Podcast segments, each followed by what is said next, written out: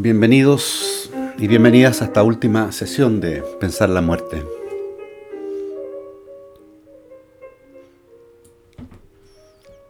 Bien, en esta sesión eh, vamos a hacer una especie de, recapitulación del tema central que hemos revisado a través de estas sesiones.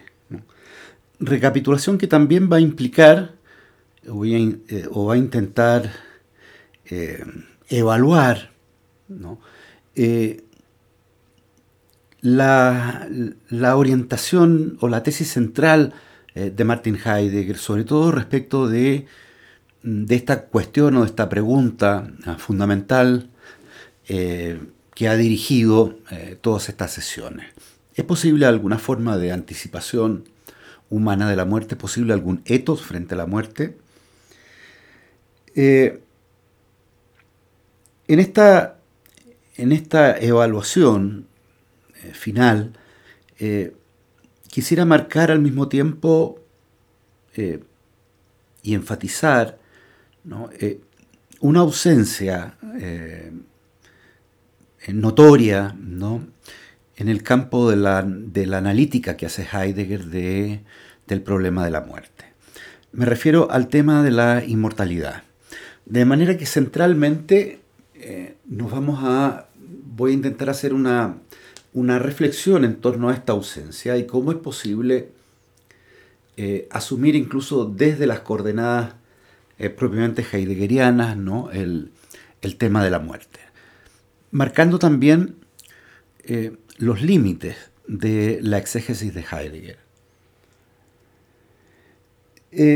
sin duda si hay un mérito peculiar de, las reflexiones de Heidegger en torno a la muerte son la de situarnos en el horizonte de la finitud y desde allí, por decirlo así, establecer una peculiar conexión con el problema del ser en general. Únicamente desde la finitud de la temporalidad puede el Dasein no solamente asumirse a sí propio, sino además, para Heidegger pensar una relación con el ser en general.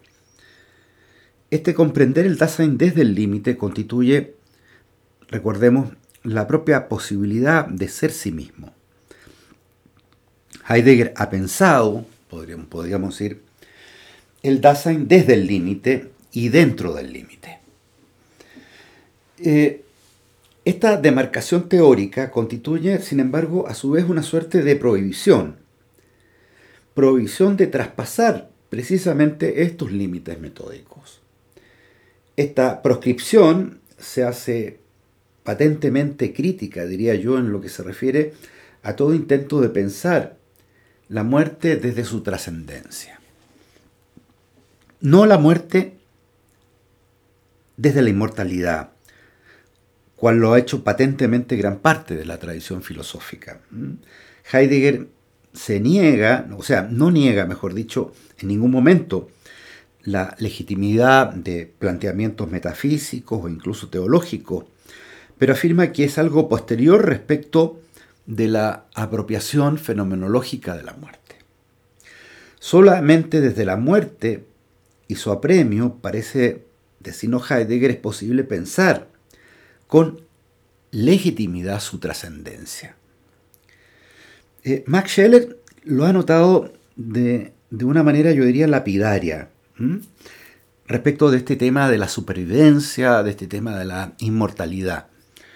Eh, dice Max Scheller, la primera condición de la supervivencia después de la muerte es la muerte misma. Fíjense la frase eh, de Scheller, ¿no? Dice, la primera condición de la supervivencia después de la muerte es la muerte misma. Digámoslo de una manera ingenua, eh, solamente porque el hombre muere es posible comprender legítimamente la posibilidad de la inmortalidad. Pero lo que sucede es que a menudo las cosas, por decirlo así, parecen haber sido al revés. Para gran parte de la tradición filosófica, desde la tradición clásica misma hasta la filosofía moderna incluso, el problema fue el de la inmortalidad del alma humana. La muerte diríamos, eh, pensada desde su trascendencia. La abundancia de reflexiones en torno al estatuto, por ejemplo, del alma humana, de su composición, su espiritualidad y su independencia ontológica respecto del cuerpo, parecen confirmar este, esta afirmación, esta afirmación de que eh, la tradición filosófica en general pensó a la muerte desde su superación o desde su trascendencia.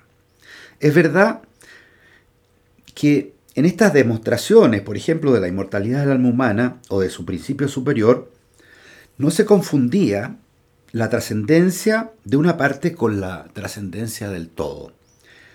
El hombre finalmente moría, pero una parte de él sobrevivía. ¿no? Esto, este es un poco la, eh, dirección ¿no? de, del problema de la inmortalidad, ¿no? que es el problema en realidad de la inmortalidad del alma humana, es decir, de una parte finalmente del hombre, a no ser claro que yo identifique el hombre con el alma.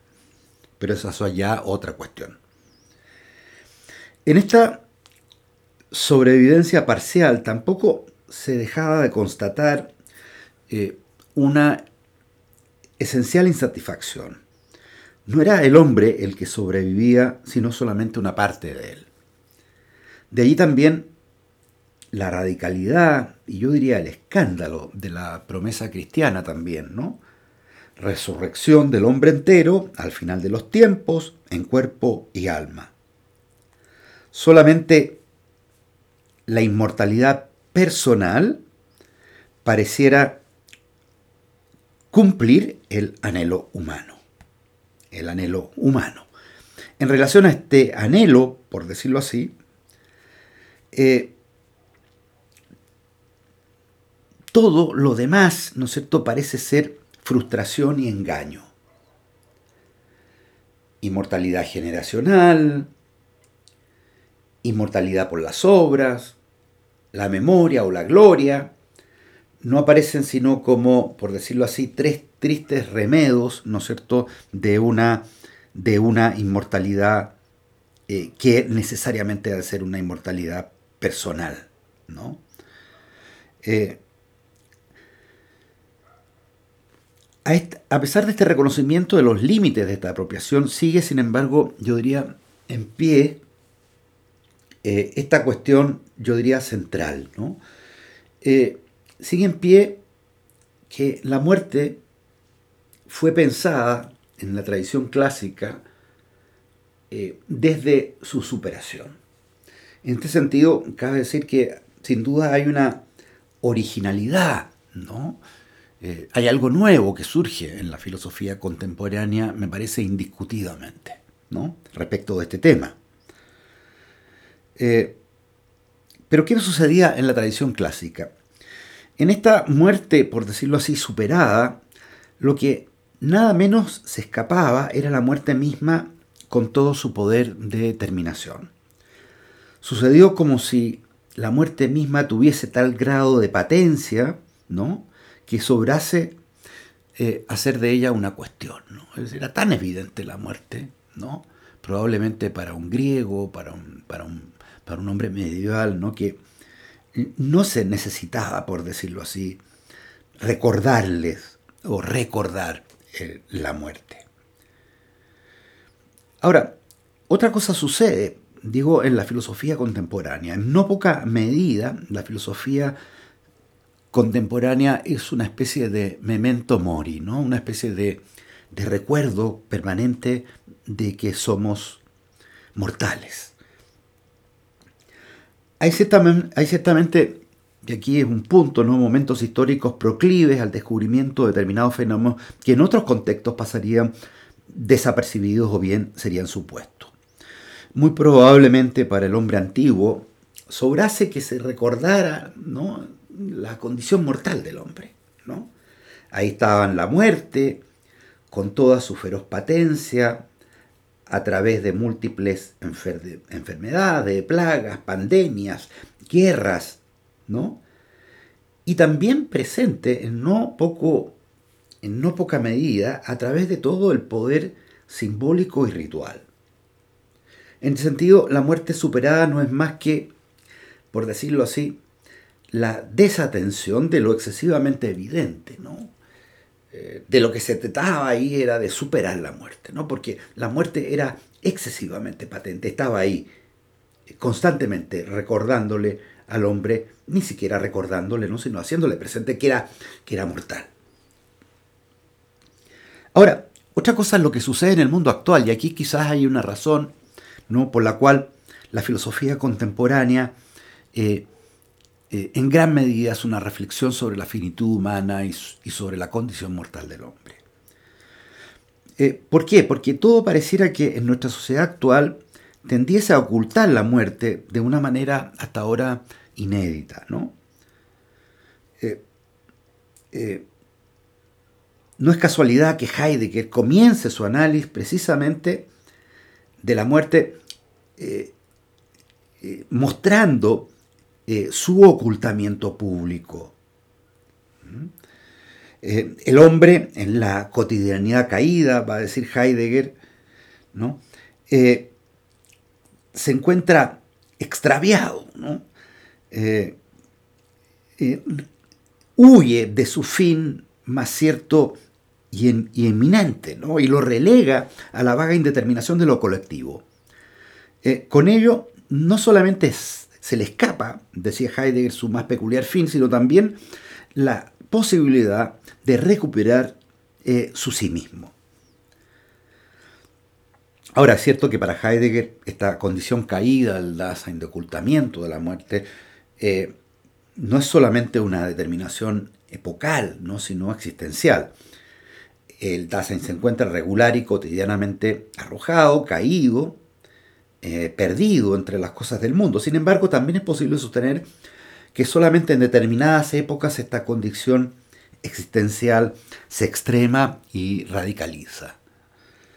Todo sucede como si hoy el ocultamiento hubiese adquirido ribetes antes desconocidos. El avance de una visión técnica del mundo y su ordenación hacia el dominio total de la vida, el establecimiento, claro, también de una cultura del confort y la seguridad, la frenética evasión del dolor, ¿no? una cultura anestésica, así como la reducción también, decíamos, también del poder simbólico y ritual de la muerte. ¿no? Son signos, entre otros, de, de este ocultamiento de la muerte en las sociedades contemporáneas. Pero, y aquí es el, es el punto que yo quisiera enfatizar, quizás precisamente por ello que la filosofía contemporánea ha fijado su atención en esta forma de alienación y se ha convertido ella misma en no poca medida en una filosofía de la finitud humana, decíamos. ¿no? Pensar la finitud desde la finitud y no desde su superación parece, ser pues una estrategia justificada, no la muerte desde su superación, sino la muerte como muerte. Esta maniobra es la seguida por Heidegger. ¿no? La la determinación de la muerte como fin del Dasein no supone ninguna decisión sobre el más allá, dice Heidegger, ¿no? Una posible metafísica de la muerte supone para Heidegger una exégesis de la muerte desde el más acá. Esta prioridad metódica del más acá, al menos me parece a mí, parece estar justificada en el siguiente sentido. Eh, solamente desde el más acá es decir, desde la finitud de la temporalidad, se hace exigible e interrogable una posible infinitud. Yo diría, la primera condición de una posible inmortalidad es la muerte misma, para decirlo de una manera algo brusca. Ello ciertamente nada prueba ni asegura, pero sí dispone y orienta ¿no? la pregunta. La dificultad de un abordaje de la muerte desde su superación eh, es no solamente la ilusión, el eludir el único punto de partida posible, sino encubrir también las interpelaciones que surgen, diríamos, de esta misma finitud. Es cierto, en cierto sentido, la muerte superada pasa, diría, por alto a veces la muerte misma y la necesidad que de ella surge incluso cuando ella surge patéticamente. Por ello, para Heidegger, la angustia es un modo eminente de aperturidad del Dasein que revela su condición finita y redescubre su singularidad.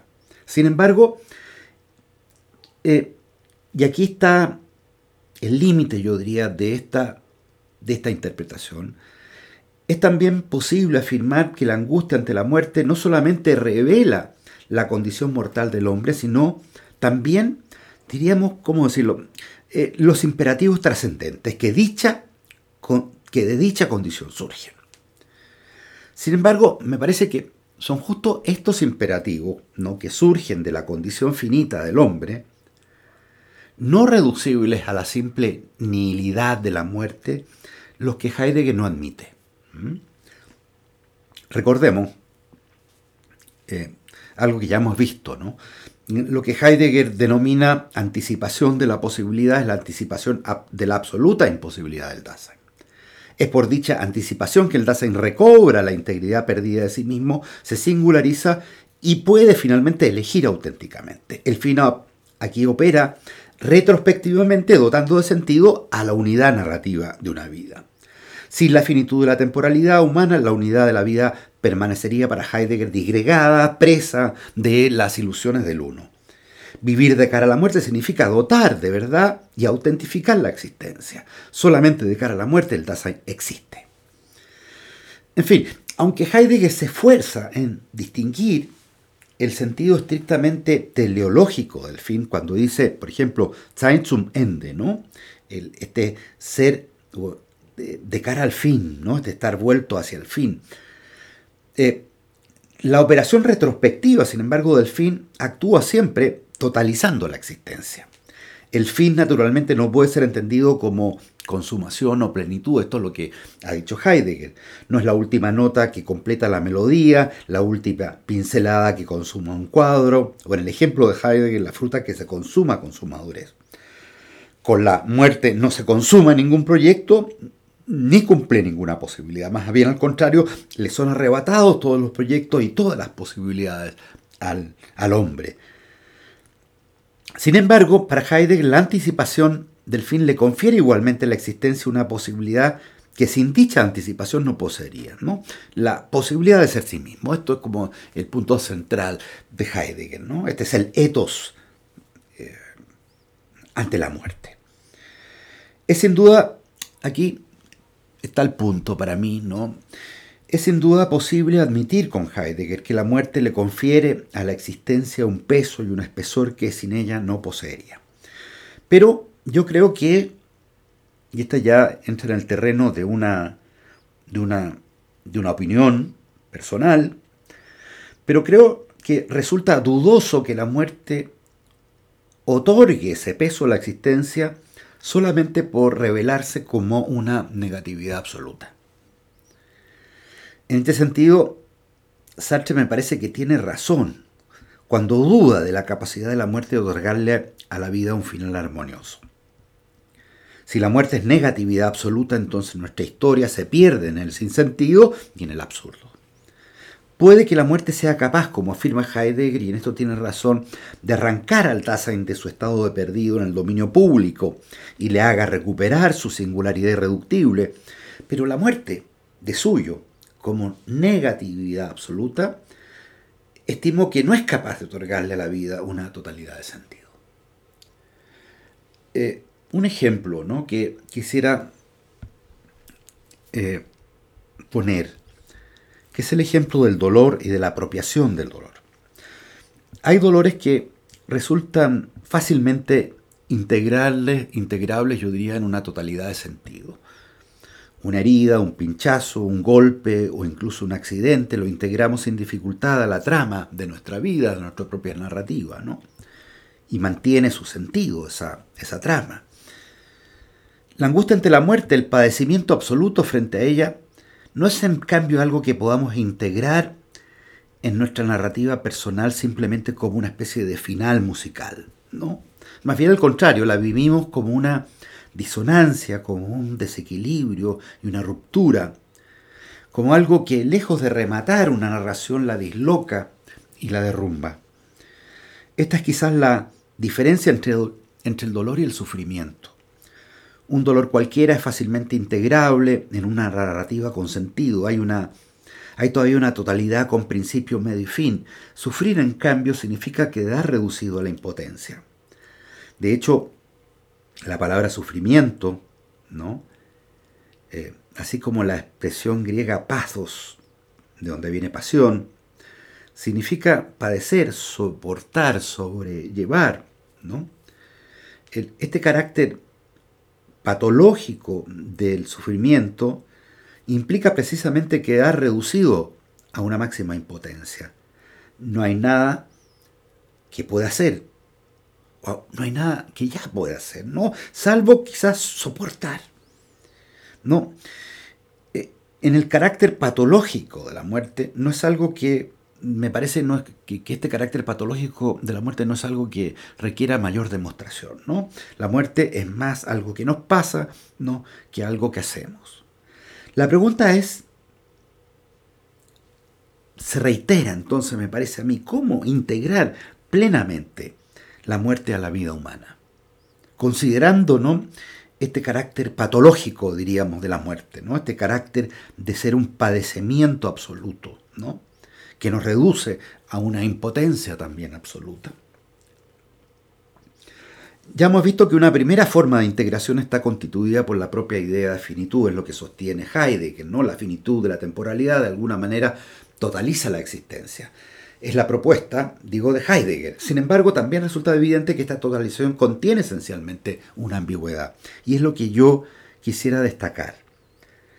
Por una parte, el fin ilumina retrospectivamente la trama de la vida, pero por otra parte, yo diría, deja en suspenso o la deja en suspenso respecto de una posible trascendencia. Es la ambigüedad constitutiva de todo límite. El límite, recordemos tal como lo pensaba eh, Sartre, es una especie de Janus bifrons, dice, dice Sartre. Por un lado, mira hacia el proceso, ¿no? Eh, o bien pertenece al proceso y constituye su significación, eh, pero también eh, he visto el límite desde la nada, ¿no? Desde el silencio, va a decir Sartre. De manera que esta doble cara del límite me parece que no puede ser, eh, no puede ser eludida, ¿no? De hecho, eh, este carácter ambivalente del límite está señalado incluso con la misma expresión fin, ¿no? Eh, el fin por una parte es cumplimiento, es perfección y por lo mismo plenitud de ser y por otra parte es supresión, acabamiento. Eh, la muerte como fin del Dasein contiene, yo diría, esta misma ambivalencia. Ciertamente Heidegger piensa la muerte desde la finitud, no desde su trascendencia por más que admita una forma de, apropiación auténtica de ella. ¿no? La dificultad, a mi entender, reside en si es posible, y este es el punto, pensar el límite solamente desde su potencia nihilizadora, o si bien el límite contiene, como pienso yo, en su mismo carácter de límite, en su mismo carácter liminar, un más allá del límite. Ahora, no es nuestra intención aquí, en lo que estoy observando, salirnos o salirme eh, de los mismos registros metódicos que el propio Heidegger ha señalado. Eh, Heidegger los ha apuntado con meridiana claridad, creo yo, el análisis del estar vuelto hacia la muerte no prejuzga, dice él, ninguna posición existencial frente a la muerte, en particular respecto de un posible más allá. Partir del más acá significa para Heidegger comenzar por el único acceso metódicamente seguro. La exégesis ontológica de la muerte dentro del más acá es anterior, dice Heidegger, a la especulación óntica sobre el más allá. En este sentido, ciertamente la prohibición de preguntar por, un por una posible trascendencia después de la muerte no representa para Heidegger una decisión o incluso una censura mm, de todo saber metafísico o teológico sobre la muerte, como hemos dicho, sino el establecimiento más bien de las respectivas antecedencias y subordinaciones. Incluso más, precisamente porque morimos es que podemos plantear con rigor y sentido y gravedad eh, el problema de un después de la muerte. Eh, me parece que este punto hay que enfatizarlo, ¿no? Eh, justo porque morimos es que podemos plantearnos con rigor, sentido y gravedad y gravedad respecto a la muerte. Podemos suponer justamente una muerte eludida, no apropiada. Eh, no solamente no asume la muerte como un término, como cesación, sino tampoco como urgencia de superación.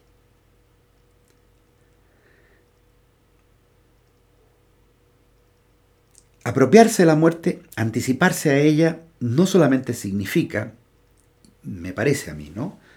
Asumir la posibilidad de no ser más, sino también, aunque, aunque en un registro distinto, la posibilidad de ser todavía. Incluso yo diría de ser todavía más.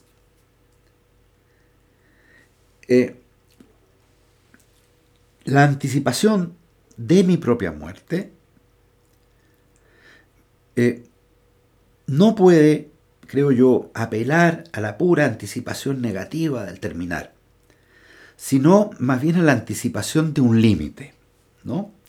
Y eh, yo diría con toda la ambigüedad que contiene el límite.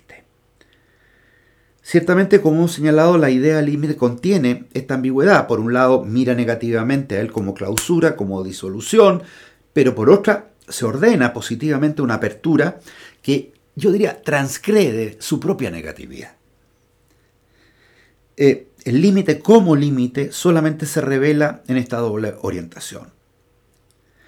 Ciertamente esta doble orientación me parece no es equivalente. Como Heidegger lo ha señalado, la muerte es una posibilidad cierta, es la posibilidad cierta de ya no ser más en el mundo. Sin embargo, también yo diría es la posibilidad incierta de ser todavía, por decirlo así, en otro mundo. Sin este carácter fronterizo del límite, la exégesis de la muerte permanece, eh, yo creo, permanece fenomenológicamente parcial. Se podría arguir que lo que efectivamente se da es justamente el hecho de no ser ya más en el mundo. La muerte es el fenómeno de la aniquilación, del fenómeno del ser en el mundo. Desde tal fenómeno es necesario partir, como exige Heidegger, pero al mismo tiempo, al interior de este mismo fenómeno, no solamente está inscripta la muerte como muro, por decirlo así, y barrera infranqueable, sino también la muerte como, como limen, ¿no? como límite.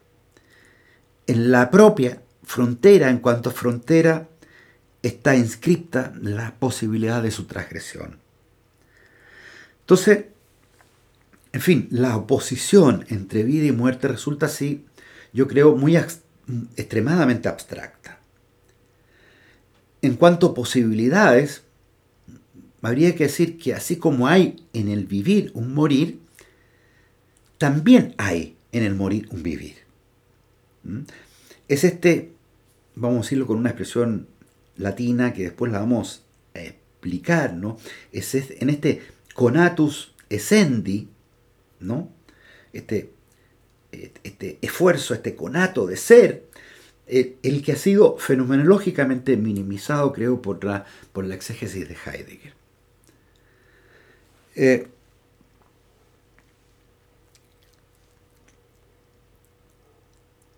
¿Por qué? Eh,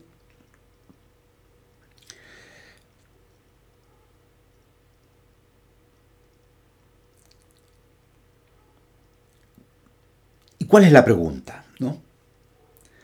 ¿Existe en, la vivencia de la muerte una cierta vivencia de la inmortalidad? Esta es la pregunta que yo quisiera ah, eh, al menos plantear ¿no? para terminar. ¿Existe en la vivencia de la muerte una cierta, una cierta vivencia de la inmortalidad? ¿Es la anticipación de la muerte una mera anticipación de su potencia nihilizadora, o dicha nihilización es también vivida desde un cierto horizonte de ser. Heidegger sin duda ha comprendido muy bien la ruptura y la violencia que implica la muerte. Esta ruptura queda expresada adecuadamente en el ejemplo de la fruta, la fruta que va al encuentro de su madurez. Allí, el no todavía, el fin, está incluido en el propio ser de la fruta. Es la, propia fruta la que por sí misma tiene que ser todavía lo que no es. Se trata de un ejemplo, como habíamos dicho, tomado de los seres vivos en cuanto que son ellos mismos los que por sí mismos deben devenir lo que son. Hasta allí la semejanza con la muerte del Dasein. También él es ya desde siempre, mientras es su no todavía, dice Heidegger. Sin embargo, hay una diferencia radical que Heidegger consigna, recuerdo. Mientras en la fruta existe una coincidencia entre fin y consumación, en el Dasein existe una disrupción y una discordancia fundamental. Si con la madurez fruta, la fruta ha llegado a su consumación, con la muerte el Dasein lejos de consumarse y agotar sus posibilidades, más bien le son arrebatadas. La muerte para el hombre no es la última pincelada del cuadro, como ya hemos dicho, ¿no? Que consuma el cuadro, que consuma la obra, sino más bien la posibilidad de la ruptura de toda posible consumación. Si es cierto, como reitera Heidegger, que el Dasein es sobre todo posibilidad, resulta evidente que la muerte lejos de agotarlas o actualizarlas, las aniquila. La muerte es vivida por el hombre bajo la forma de una ruptura y una violencia que se opone precisamente a todo ser posible. Sin embargo, y aquí yo quisiera enfatizar este punto, porque creo que desde las mismas categorías que Heidegger eh, enuncia y nos explica, ¿no? podemos pensar de alguna manera el tema de la inmortalidad. Sin embargo, es justamente la vivencia de esta ruptura y contradicción la que me parece que Heidegger no explora lo suficiente. ¿Por qué? Porque la anticipación de la muerte es también la anticipación de una contradicción trágica.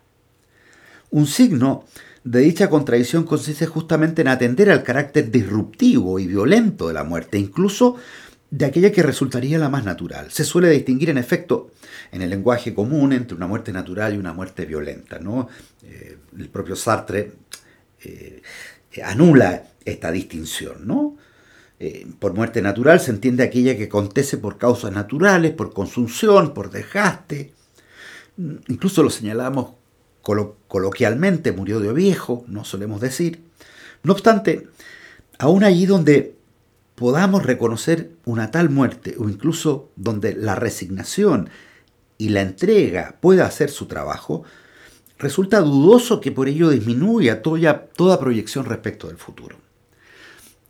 Es cierto que la vivencia de la temporalidad implica de suyo, en la medida en que se avanza en la edad, una reducción del horizonte de posibilidades, pero resulta incierta su total anulación, ¿no? Si comparamos un joven con un viejo, ¿no? El joven parece ser puro futuro, ¿no? Casi no tiene pasado, ¿no? Es pura apertura, ¿no? Es, pura apertura, diríamos, respecto de posibilidades que se aparecen casi como ilimitadas. Los que hemos llegado más a viejos, en cambio, parecemos ser enteramente pasados. Pasado, acrecentado por la vida ya vivida y abreviado, sino quebrantado respecto de, toda posibilidad eh, futura. ¿no? Ya, ya no es posible como iniciar la vida de nuevo. Pero, y aquí está el punto mío, ¿no? Pero incluso ahí donde no parece lícita ninguna aspiración y ensanchamiento ¿no? del futuro, no por ello toda expectativa es derogada. Somos animales expectantes, incluso en la consunción y en la decrepitud. ¿no? Incluso ahí donde el horizonte del futuro se ha abreviado. Ahora, si el Dasein, como afirma Heidegger, es sus posibilidades y por tanto un ente que se proyecta constantemente respecto de un no todavía, entonces resulta evidente que la muerte es vivida siempre con la violencia de una cesura y una amputación. Amputación respecto de una existencia vivida siempre como posibilidades. La agonía me parece resulta ser a menudo un indicio de este aferrarse y empuñar la existencia hasta el último resuello, ¿no? El moribundo jadea y se agita en un combate donde nunca saldrá ganador. Pero, y aquí está mi punto de nuevo, ¿no? Pero es este combate precisamente la seña de una contradicción no resuelta. Por una parte, la certeza de la posibilidad de ya no ser más en el mundo y por otra, la inextinguible sed de ser todavía, incluso de ser todavía más. Digo, inextinguible sed de ser todavía, ¿no? Sed de ser todavía, incluso de ser todavía más. Lo que Heidegger eh, no admite, y no, no, no admite, es que en la misma la temporalidad existe una tensión y un desacuerdo donde no existe apropiación plena. La existencia frente a la muerte se encuentra incautada y todavía pendiente. El self no alcanza a ser restituido en su unidad por la mera finitud de la temporalidad. Esto es lo que me parece a mí. ¿Mm? El self totalizado por la apropiación de la muerte ciertamente confiere al instante de la resolución una densidad que sin ella no tendría. Pero no por ello, me parece a mí, la totalidad de la existencia queda justificada, si puedo emplear esta expresión ni el mismo instante restituido completamente en su trama de sentido. Una pregunta, ¿no? ¿Cuál podría ser el valor del presente si ese presente se pierde definitivamente en la nada? Me parece que la apertura a una posibilidad que rebase la posibilidad de la muerte eh, es esencial. Y me parece también que este rebasamiento se puede, se puede eh, entender con las mismas categorías heideggerianas, ¿no? Sobre todo con la estructura del cuidado. Cuidarse para Heidegger es cuidarse de sí, anticiparse a sí mismo. Significa adelantarse a la posibilidad extrema de la muerte, pero también, y precisamente por su carácter extremo, abrirse hacia una posibilidad de ser todavía. Heidegger, al negarse a integrar en la vivencia de la muerte el problema de la inmortalidad, me parece que le resta a esa vivencia cualquier residuo de ambigüedad y misterio. ¿no? Esto que Heidegger llama el ser para la muerte, el Sein zum Tode, resulta como muy macizo, ¿no? Eh, al final excesivamente transparente. ¿Mm? Estar vuelto hacia la muerte significa no solamente, creo yo, resolverse frente a una barrera infranqueable e insuperable, sino también, de alguna manera, atreverse ante lo incógnito y ante lo insondable. La anticipación de la muerte es también la anticipación de una posibilidad, por decirlo así, incógnita. Resolverse frente a una incógnita no significa apropiarse de la muerte como algo decidido de antemano, sino del riesgo de lo siempre pendiente. El Dasein, podríamos decir, ya en nuestra propia terminología, se encuentra resueltamente suspendido ante la muerte. Eh, una última consideración, aunque nos alarguemos un, poco más en esta, en esta sesión final. Creo que eh, en la estructura de la anticipación de sí se puede vincular claramente eh, en la dinámica del deseo. Es verdad que Heidegger en beneficio del cuidado evite cualquier interpretación del Dasein en términos de facultades, la estructura originaria es el cuidado, eh, sin embargo, aun concediendo la prioridad del cuidado, también es posible admitir que es precisamente en el deseo donde se revela con particular fuerza esa misma constitución del cuidado como anticipación de sí mismo. En la historia de la filosofía, y con esto vamos a terminar, en numerosas ocasiones se ha descrito e insistido en esta estructura del deseo. Me parece que este punto es clave para entender el tema de la inmortalidad y lo que quisiera sostener finalmente, que es una cierta presencia de, la inmortalidad ¿no? en la propia vivencia de la muerte. Y esto me, me parece que se ve muy bien en la estructura del, deseo. ¿no? Eh, un primer autor, ¿no? Aristóteles, eh, diríamos, lo hace ¿no? cuando establece la correlación entre el deseo y el bien. Bueno es aquello, dice Aristóteles, a lo que todas las cosas tienden, ¿no? Esto es la afirmación que aparece al inicio de la ética a Nicómaco. Esto significa para Aristóteles, ¿no? que el horizonte del deseo no puede sino ser algo en lo cual encuentre el mismo deseo, su completud y su acabamiento. De allí el uso intercambiable que realiza Aristóteles entre telos, por ejemplo, entre fin y agazos, ¿no? y bien. El bien es la perfección al que el deseo no puede sino tender. La felicidad incluso ha de consistir en un bien querido por sí mismo y jamás por otra cosa, dice Aristóteles, ¿no? La necesidad de un bien autosuficiente se funda en la imposibilidad para Aristóteles de una especie de regreso ad infinitum, ¿no? Y la razón es la siguiente, si existiese una regresión infinita en el orden de los bienes, entonces todo deseo sería vano y vacío. En otras palabras, en el deseo se encuentra inscripta una tendencia natural hacia la consumación y la perfección. Ese es un primer antecedente. Otro antecedente que finalmente yo quisiera considerar es Tomás de Aquino, que en un registro diferente retoma este argumento aristotélico cuando trata de la demostración de la inmortalidad del alma humana. ¿no? Eh, y voy a tomar quizás el argumento que menos le da importancia Tomás de Aquino, ¿no? que es para él el menos demostrativo y que lo presenta simplemente como un indicio, como una señal, como un signum, dice él. ¿no? Pero me parece que es el argumento fenomenológicamente más potente. Eh, el núcleo de esta demostración reside en la afirmación del objeto del apetito natural. Voy a leer un texto de Tomás de Aquino. Una señal de esto, dice Tomás de Aquino, puede verse en el hecho de que cada cosa desea a su modo la existencia. Ahora bien, en las, las cosas capaces de conocimiento, el deseo sigue a este. Los sentidos no conocen el ser sino aquí y ahora, pero el entendimiento aprehende el ser absolutamente y sin límite temporal. Así pues, todo lo que posee entendimiento desea naturalmente ser para siempre. Y un deseo natural no puede ser vano. Por ello, toda sustancia es incorruptible. Hasta ahí Tomás de Aquino. Ahora, importa aquí no tanto la prueba, que de hecho no es presentada como tal, no le, no le otorga un, un, carácter conclusivo Tomás de Aquino, sino el carácter de un mero indicio, sino la descripción de la dinámica del deseo.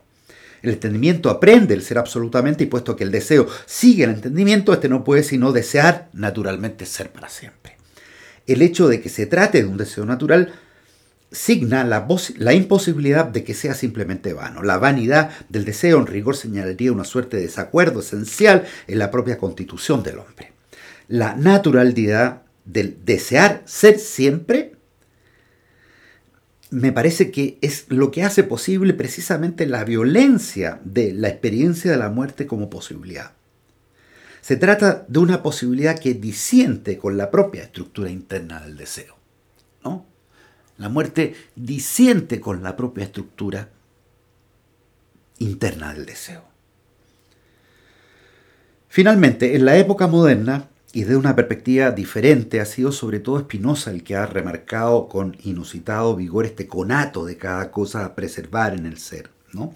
En su ética dice una primera proposición clave, ¿no? Cada cosa en cuanto es en sí se esfuerza por perseverar en su ser. Esa es una primera tesis, ¿no? Más todavía, y esta es la segunda tesis, es precisamente este esfuerzo el que constituye su, esencial, su esencia actual. Cito a a Spinoza, el esfuerzo con que cada cosa trata de perseverar en su ser,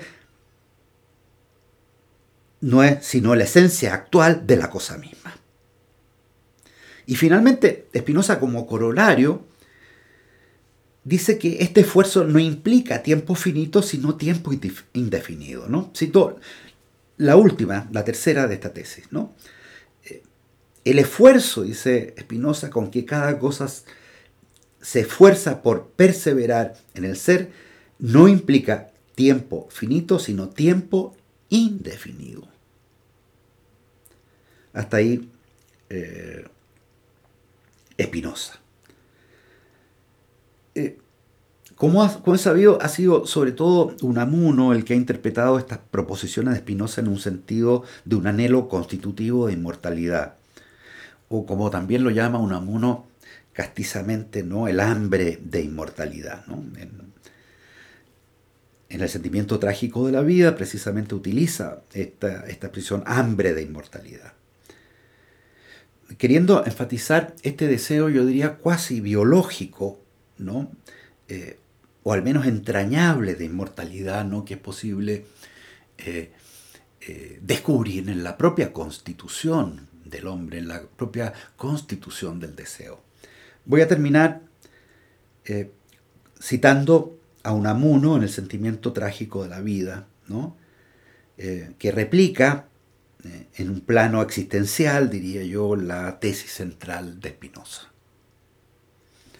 Dice Unamuno, más, más y cada vez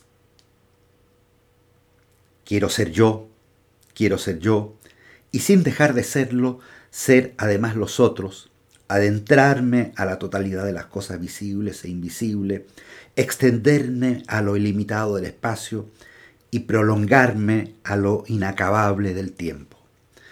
De no serlo todo y por siempre, es como si no fuera. Y por lo menos ser todo yo, serlo para siempre jamás. Ser yo y ser todo lo demás. O todo o nada. Hasta ahí un amuno. Bien, no hemos alargado más de lo indicado en esta última sesión.